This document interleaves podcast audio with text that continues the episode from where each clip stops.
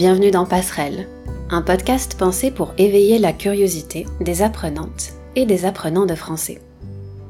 Je m'appelle Émilie et cette semaine, comme d'habitude, je vous invite à prendre quelques minutes pour qu'on réfléchisse ensemble à une question.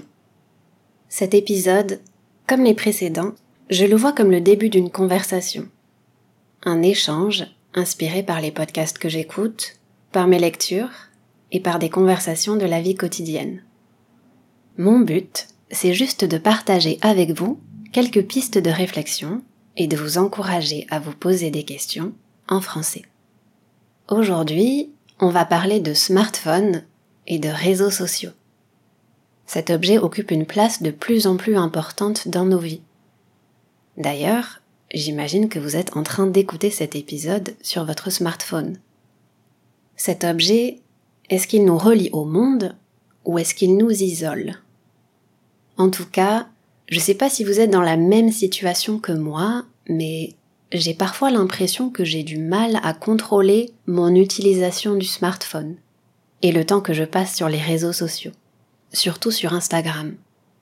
Pour euh, remonter un peu dans le temps, si je me souviens bien, le premier téléphone intelligent que j'ai acheté, c'était il y a 7 ou 8 ans.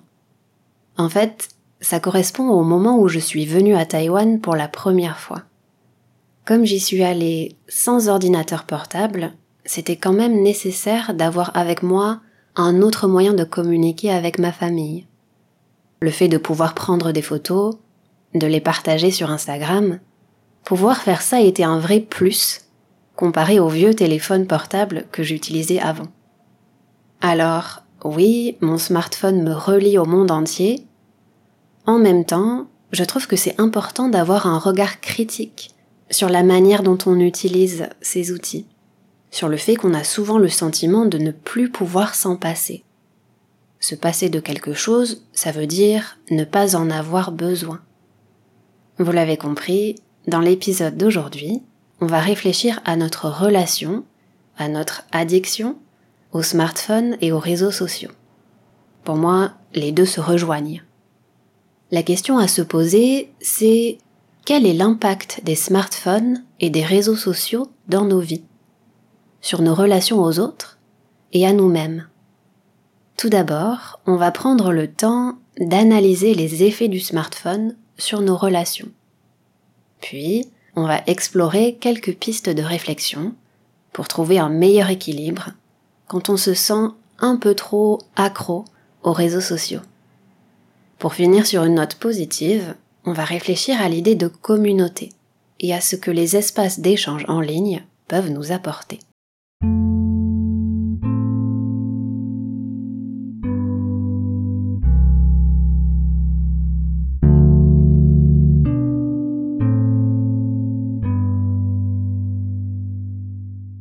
Pourquoi est-ce que j'ai eu envie qu'on réfléchisse à ce sujet? D'abord, une première raison, la place que les smartphones occupent dans nos vies est un sujet assez classique. J'en parle souvent avec mes élèves parce que ça nous touche toutes et tous à des degrés différents, bien sûr. De nos jours, ne pas avoir de smartphone ou ne pas utiliser les réseaux sociaux, c'est quand même un peu être à la marge être en marge de quelque chose, de la société par exemple, ça veut dire plus ou moins être en dehors du groupe. Même si vous n'utilisez pas activement ces plateformes, avoir un compte sur Instagram, sur Twitter, Facebook, etc., ça reste la norme, non? Je me souviendrai toujours de la réaction de la directrice d'une école où j'ai travaillé il y a quelques années, ici à Taïwan, quand je lui ai dit que j'avais pas de compte Facebook, elle était ahurie. Être ahuri, autrement dit stupéfait, c'est être surpris, mais un sentiment de surprise très fort, qui vous laisse sans voix. Bref, pour échanger avec les autres, rester en contact avec ses proches, être présent sur ces plateformes, c'est presque devenu un passage obligé. Et puis, une autre raison, Récemment, je me suis intéressée aux travaux d'une journaliste, Judith Duportail. elle a beaucoup enquêté au sujet des applications de rencontres, comme Tinder par exemple, leur impact sur nos vies amoureuses et l'estime de soi. Tout ce qu'elle dit ne se limite pas seulement aux applications de rencontres, à mon avis.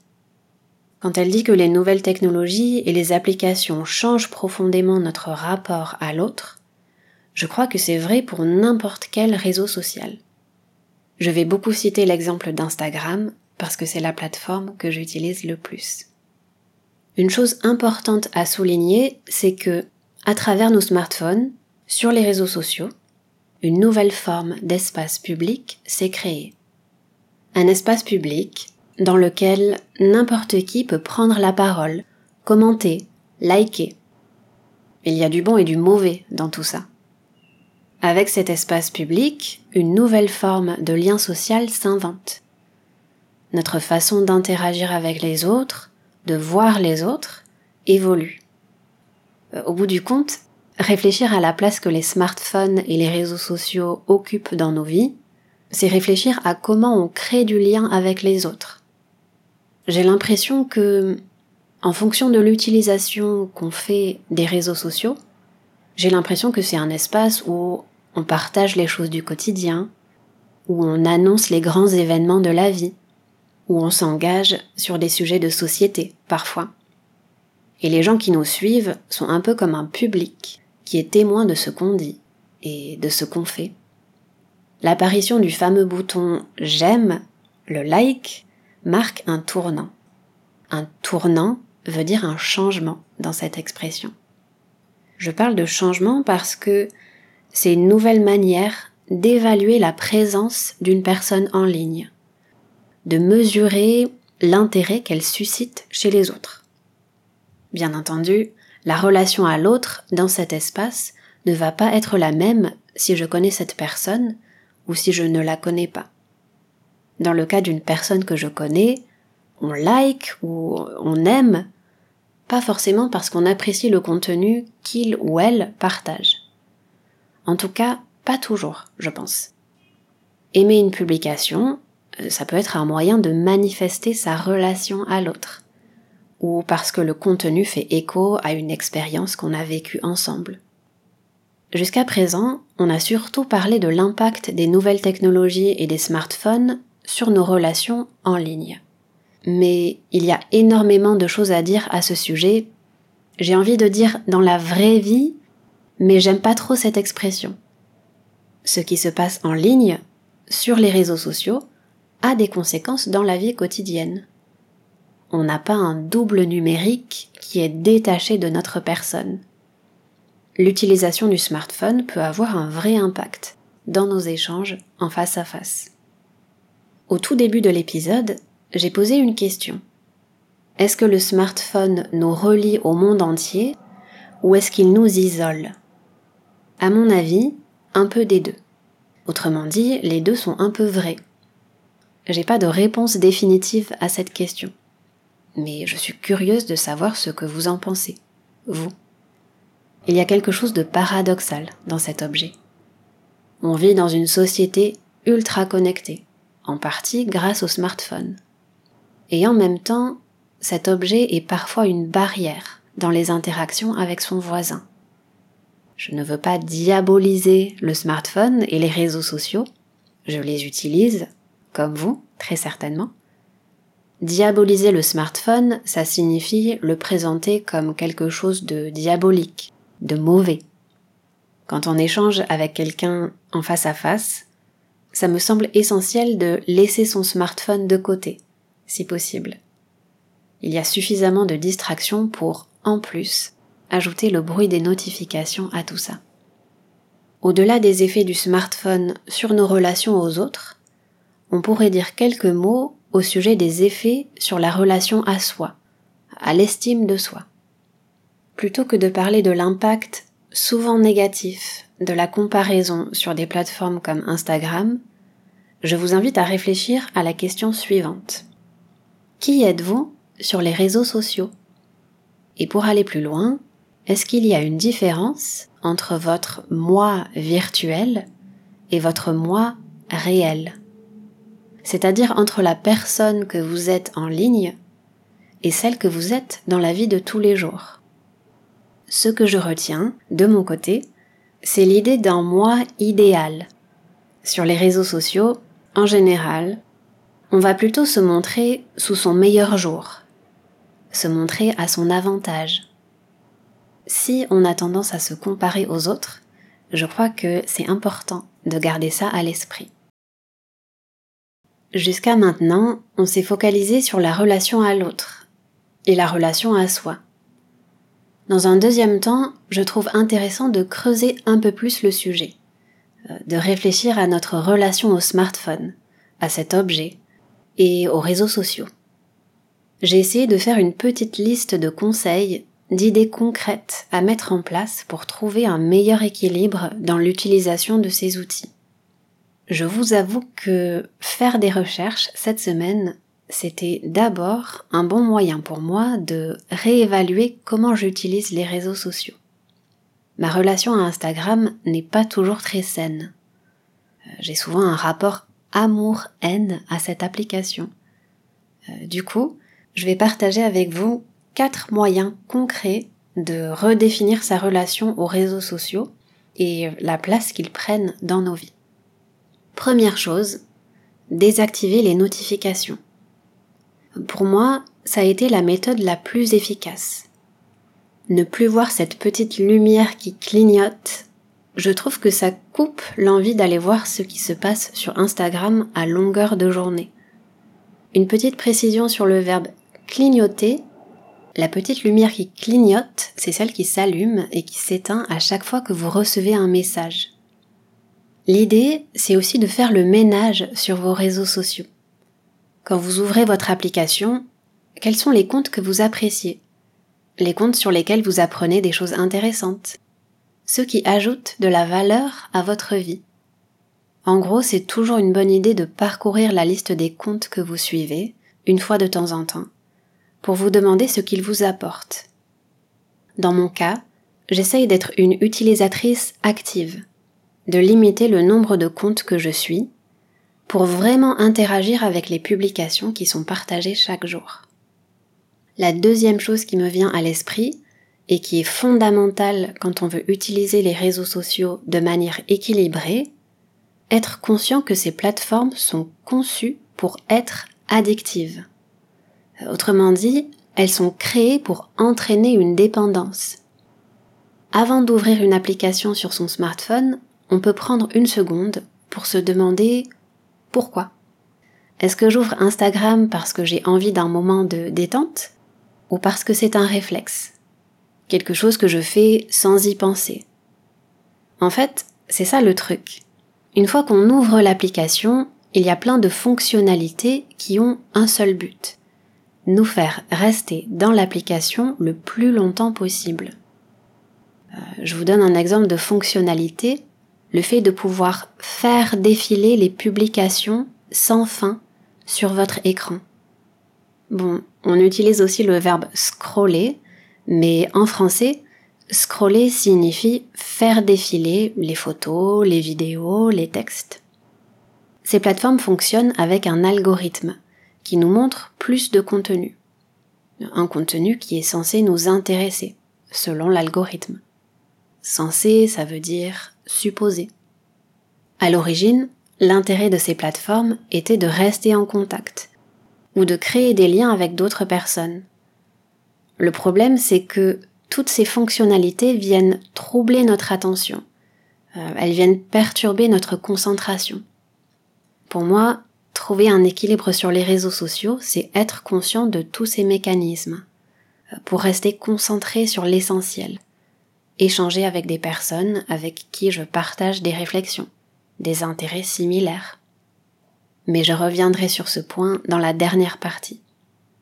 Une troisième idée à retenir, pour avoir une relation plus saine aux réseaux sociaux, on peut changer notre regard sur le temps qu'on passe sur ces plateformes en ligne. Il y a parfois l'idée que passer du temps sur les réseaux sociaux est une activité sans importance, il y a l'idée qu'on y perd son temps. Changer de regard, c'est voir les moments qu'on passe en ligne comme une activité qui peut avoir du sens. Tout ça dépend de la manière dont on utilise les réseaux sociaux. Changer d'état d'esprit, c'est faire attention à ce qu'on fait sur Internet, à ce qu'on partage, à son comportement. Je reviens à la question de la première partie de cet épisode. Qui êtes-vous quand vous êtes en ligne? Qu'est-ce que vos publications disent sur vous? Et est-ce que vous aimez ce que vous voyez? Se poser ces questions, euh, ça aide à mieux comprendre comment et pourquoi on passe du temps en ligne. Alors, si vous me suivez sur Instagram, vous avez peut-être remarqué que je publie pas très régulièrement sur ma page, mais que je suis plus souvent active dans les stories. La raison est toute simple. J'aime le côté éphémère, le fait que les stories disparaissent après 24 heures. J'aime cet espace pour échanger des messages, lancer des conversations et partager un petit aperçu de la vie quotidienne ou des choses intéressantes à écouter, à lire. Je l'espère, en tout cas. Ça nous amène à la quatrième et dernière idée. Je crois que pour garder une relation équilibrée aux réseaux sociaux, c'est nécessaire de faire des pauses, même si c'est seulement pour quelques jours. Un peu plus tôt, je parlais du fait qu'on vit dans une société ultra connectée, un monde qui laisse peu de place au silence, où on reçoit des informations en permanence. À l'opposé de ça, vous avez sûrement entendu parler de la désintoxication numérique, autrement dit la digital detox. C'est devenu un phénomène à la mode. Dans tous les cas, c'est bénéfique de prendre l'habitude de déconnecter de temps en temps pour voir les choses d'une autre perspective. Avec les quelques minutes qui nous restent, j'ai envie de finir sur l'idée de communauté et sur l'impact positif que les espaces d'échange en ligne peuvent avoir sur nous. En fait, un réseau social idéal, pour moi, ce serait Instagram sans le côté addictif. Ce serait un espace où je pourrais faire partie d'une communauté. Je partagerai des ressources diverses pour éveiller la curiosité, comme j'essaye de le faire avec ce podcast. Et toutes les personnes qui suivent mon compte pourraient voir ce que je partage. Ça, malheureusement, c'est pas le cas sur Instagram, puisque l'algorithme de l'application a un impact direct sur les choses qu'on voit ou sur l'ordre dans lequel on les voit. Bref, le, mystère des algorithmes sur les réseaux sociaux, c'est pas le sujet qui nous intéresse. Si vous avez écouté les épisodes précédents, vous savez peut-être déjà que je réfléchis à l'idée de créer une communauté, un espace d'échange en ligne, avec Passerelle, le podcast, comme point de départ. Eh bien, au moment où vous écoutez cet épisode, cet espace est devenu une réalité. J'ai décidé de créer une page sur une plateforme qui s'appelle Patreon. Et je profite de cet épisode pour vous annoncer que la page est déjà en ligne. Le but, avec cet abonnement mensuel payant, c'est de partager des ressources supplémentaires et d'échanger avec vous. Dans mon esprit, à travers cet espace en ligne, c'est un peu comme si on se retrouvait autour d'un café chaque semaine. Euh, c'est une invitation à prendre un moment avec vous, à aller plus loin après l'écoute des épisodes. Une invitation à venir échanger avec moi et avec les auditrices et les auditeurs du podcast. Vous avez beaucoup à apprendre les uns des autres, à travers le partage de vos expériences avec la langue française. C'est une chose à laquelle je crois dur comme fer. Fer, ici, ça s'écrit F-E-R. Croire dur comme fer à quelque chose, ça veut dire que j'en suis sûre. Pour être sincère avec vous, ça a été compliqué de lancer cette page sur Patreon, et en particulier de dépasser un certain sentiment d'illégitimité. En tout cas, tout ce que je peux vous dire, c'est que cet espace est né d'une envie de partage, de construire une communauté active et bienveillante où on se sent à l'aise. Un espace qui aura un impact positif, je l'espère. Un dernier mot pour finir, l'écoute des épisodes de passerelle reste et restera gratuite. Aussi longtemps que le podcast continue d'exister.